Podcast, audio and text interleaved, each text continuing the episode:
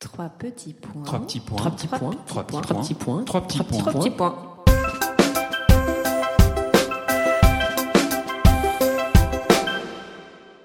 Trois petits points est un podcast dédié à un livre et son auteur. Que vous ne l'ayez pas encore lu ou que vous l'ayez adoré, ce podcast est pour vous, les passionnés de lecture.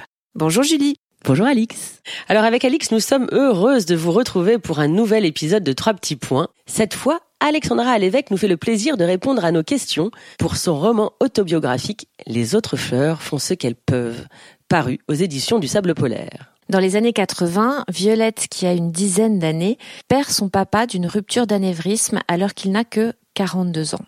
À travers des allers-retours entre le passé récent et son enfance, on comprend que Violette n'a pas pu correctement faire son deuil. Bonjour Alexandra. Bonjour. Alors d'abord, je voudrais qu'on passe un petit moment sur ce très joli titre. Raconte-moi comment tu l'as choisi. Euh, alors, c'était pas le titre de départ. Comme il est question d'une cassette audio dans ce roman, je voulais l'appeler BASF. Et parce que il se trouve que voilà, la cassette dont je parle était de marque BASF. Pour des raisons assez évidentes, c'est encore une marque qui existe même si les cassettes audio n'existent plus, et on n'a pas eu le droit de l'utiliser. Donc j'ai cherché un peu tout en continuant à écrire. Et puis il est question d'une chanson de Jacques Brel vers la fin du texte. Et en fait c'est une des phrases de cette chanson. Les autres fleurs font ce qu'elles peuvent.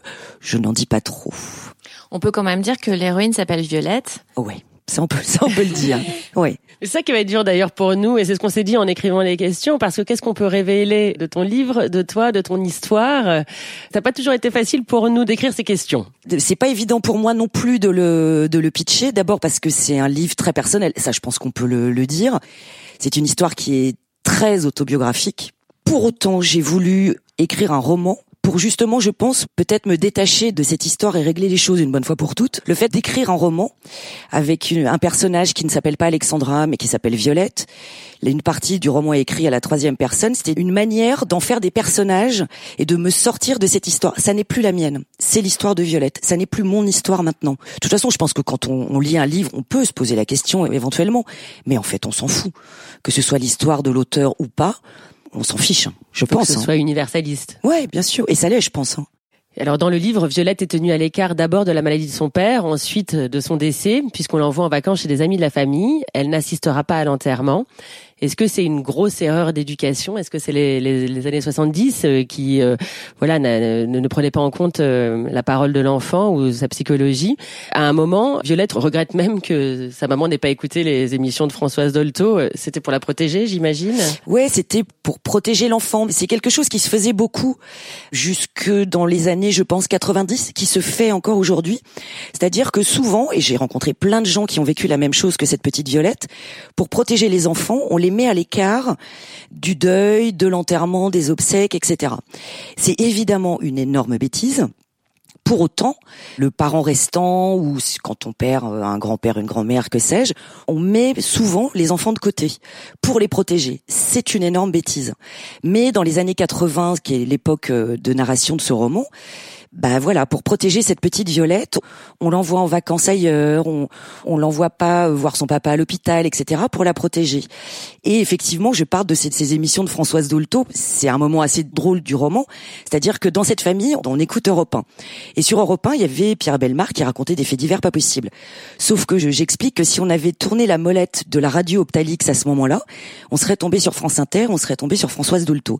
Et Françoise Dolto, à l'époque, elle expliquait qu'il fallait parler aux enfants et que les protéger, c'était pas une bonne idée. Mais dans la famille de Violette, on n'a pas tourné la molette de l'Optalix. Oui, et d'ailleurs, Violette n'est pas du tout préparée au décès de son père. Elle tombe des nues quand elle... Ouais, oui, oui, elle tombe des nues parce que l'héroïne, elle a 10 ans au début du roman. Et quand on est enfant, enfin voilà, vous avez des enfants, c'est bien, et vous l'avez été. On perd pas ses parents quand on est enfant, c'est pas possible. C'est quelque chose qui est totalement euh, hors de propos. On peut pas imaginer ça.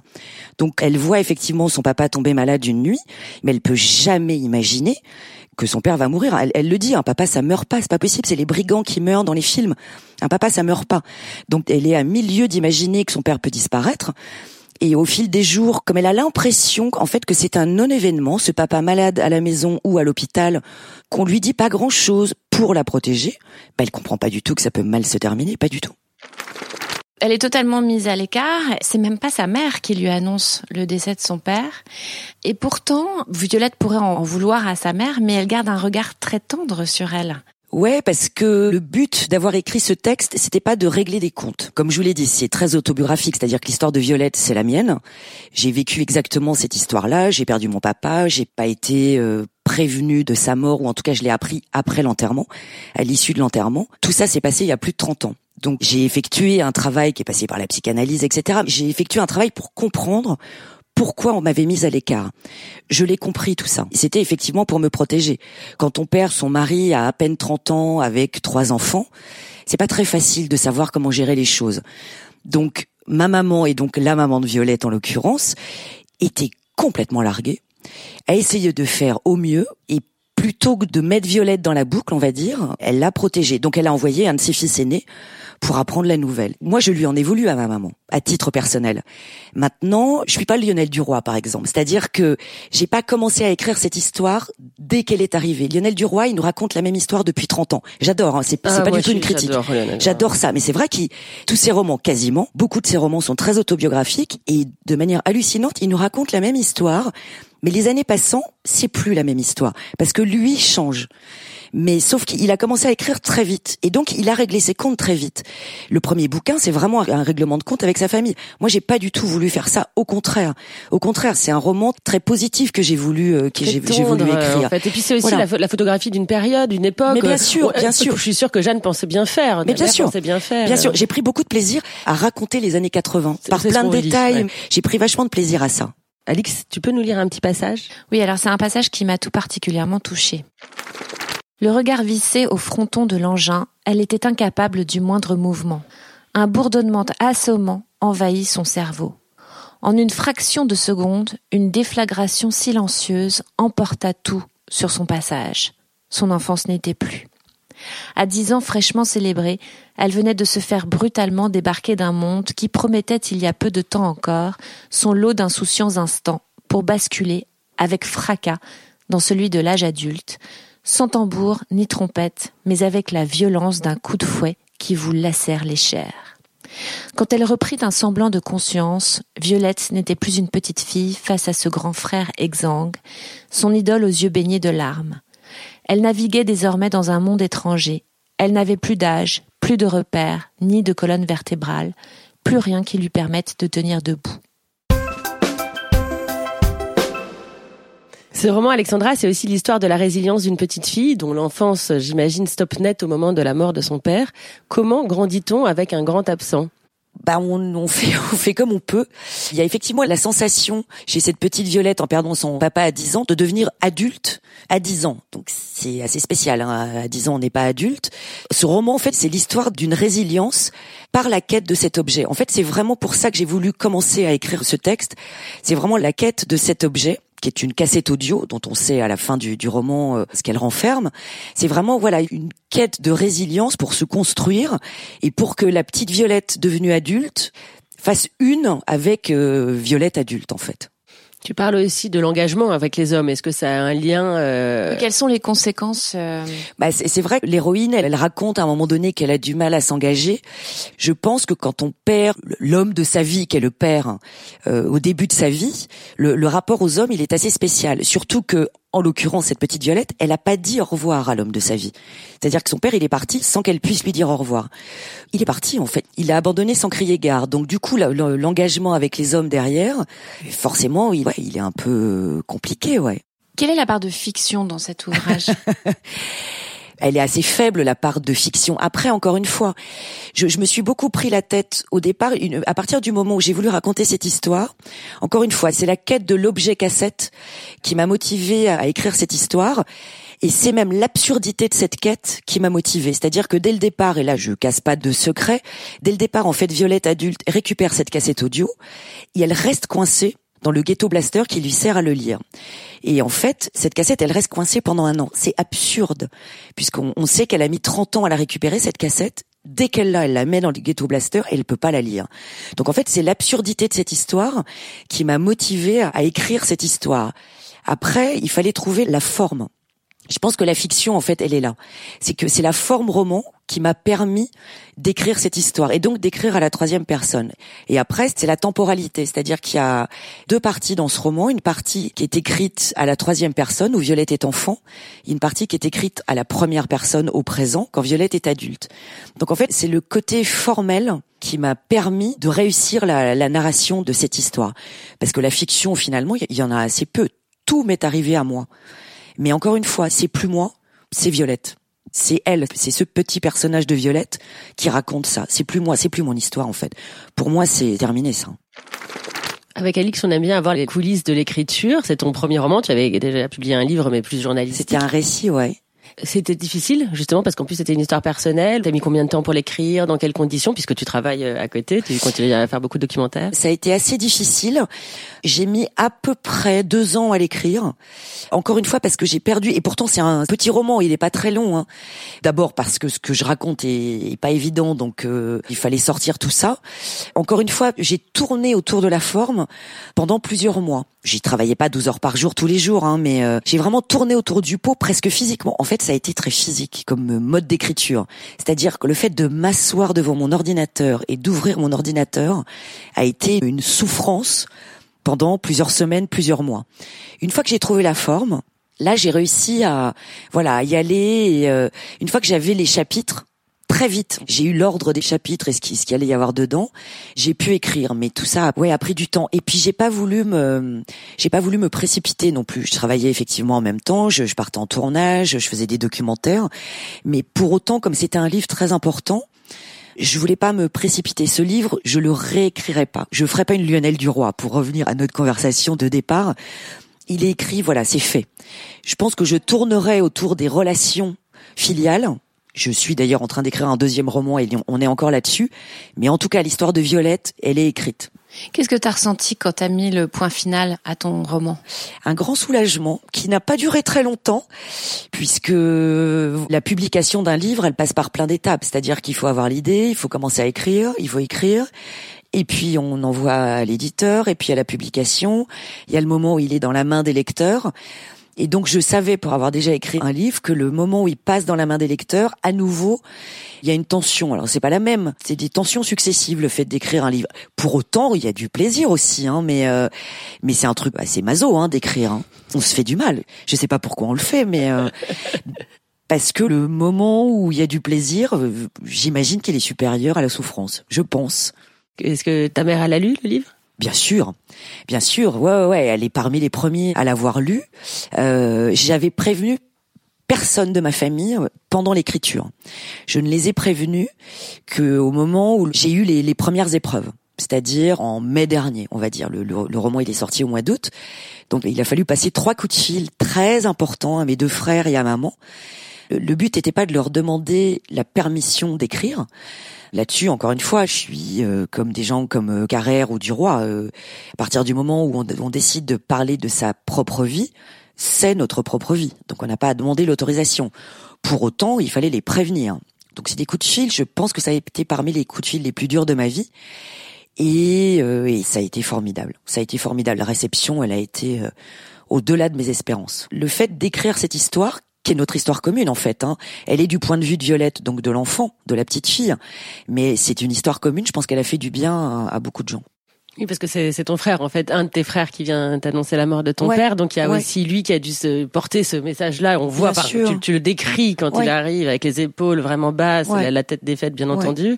Il y a aussi beaucoup de tendresse. Je te vois avec des ongles faits. Euh, tu parles des ongles faits de ta mère euh, dans le livre. Tu, parles avec beaucoup de tendresse aussi. On sent que, comme tu dis, ça n'a rien à voir avec euh, du Duroy parce que c'est c'est très tendre. Tu, en fait, finalement, tu, à travers le livre, tu veux pardonner aussi. Euh, à tu sûr. la comprendre. En tout non, mais voilà, voilà. Je pense que la la reconstruction elle passe par la compréhension et peut-être le pardon.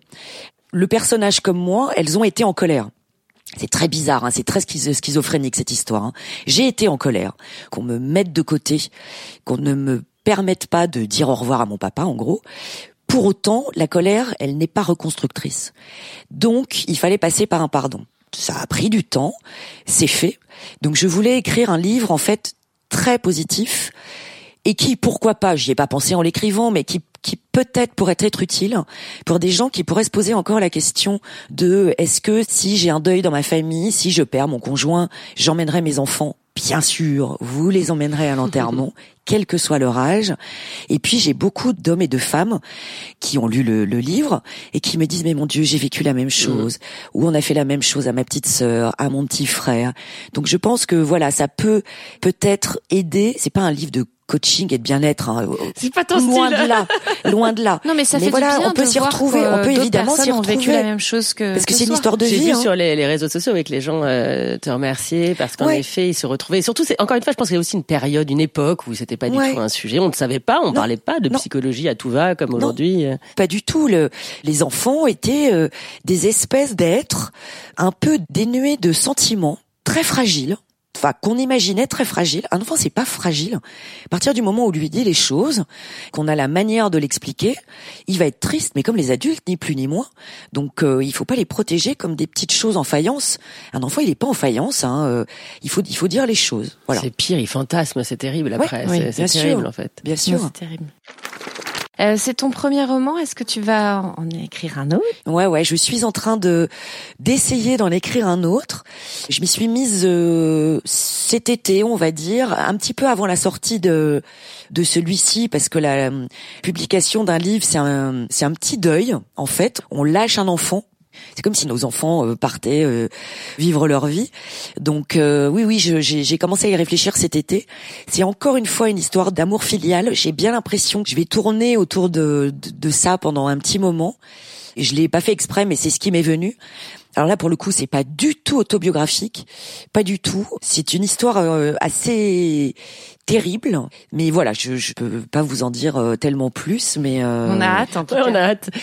Euh, avec Alix, on aime bien demander à nos auteurs s'ils Ouais. ont des recommandations de livres, un livre de chevet, un livre que tu offres beaucoup. Est-ce que tu pourrais nous donner un conseil de lecture en tout cas? Alors un livre, peut-être deux. Je vais dire qu'un un livre de chevet, c'est peut-être un roman russe d'Emmanuel Carrère que j'aime énormément. Et Emmanuel Carrère est un roman russe que j'ai lu. C'est un des rares livres que j'ai relu. Je crois que je, je l'ai lu euh, peut-être trois quatre fois. Et par ailleurs, j'ai un livre que j'offre très souvent. C'est un recueil de nouvelles de Jean-Paul Dubois qui s'appelle Parfois je ris tout seul. C'est un tout petit livre, il y a, je sais pas, c'est des nouvelles très courtes qui font une ou deux pages, qui sont pour certaines hilarantes. Il m'est arrivé de d'éclater de rire dans le métro en lisant certaines de ces nouvelles.